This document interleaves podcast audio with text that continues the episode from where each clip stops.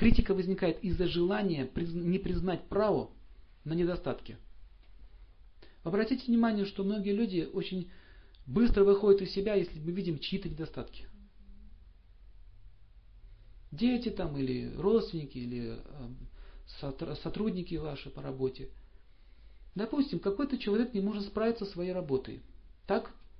Он не может сработать, он профессионально не может справиться с этим.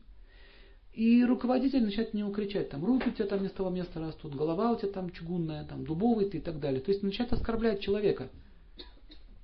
То есть вот это правило, нужно понять, нельзя отождествлять профессиональную непригодность с личностью человека. Как будет поступать добрый человек? Он видит, что он не справляется.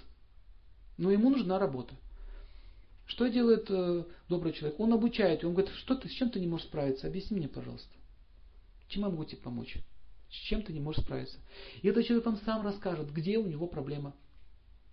Но чем больше мы будем наезжать на этого человека, давить на него, тем сильнее он будет закрываться. И он не сможет этому начальнику раскрыть свою проблему. Таким образом, он сам себе делает что? Профнепригодность, его кадры становятся необразованными. Вот и все.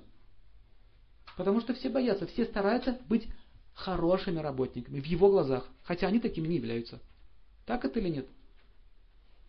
И они не могут пойти, пожалуйста, вот вы знаете, вот там господин начальник, вот знаете проблему, я вот могу справиться со своей работой, вот что вы мне посоветовали?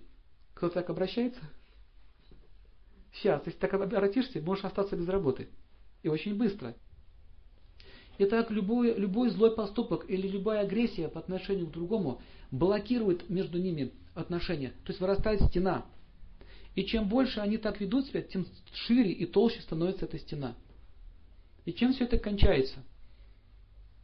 Полным недоверием друг к другу.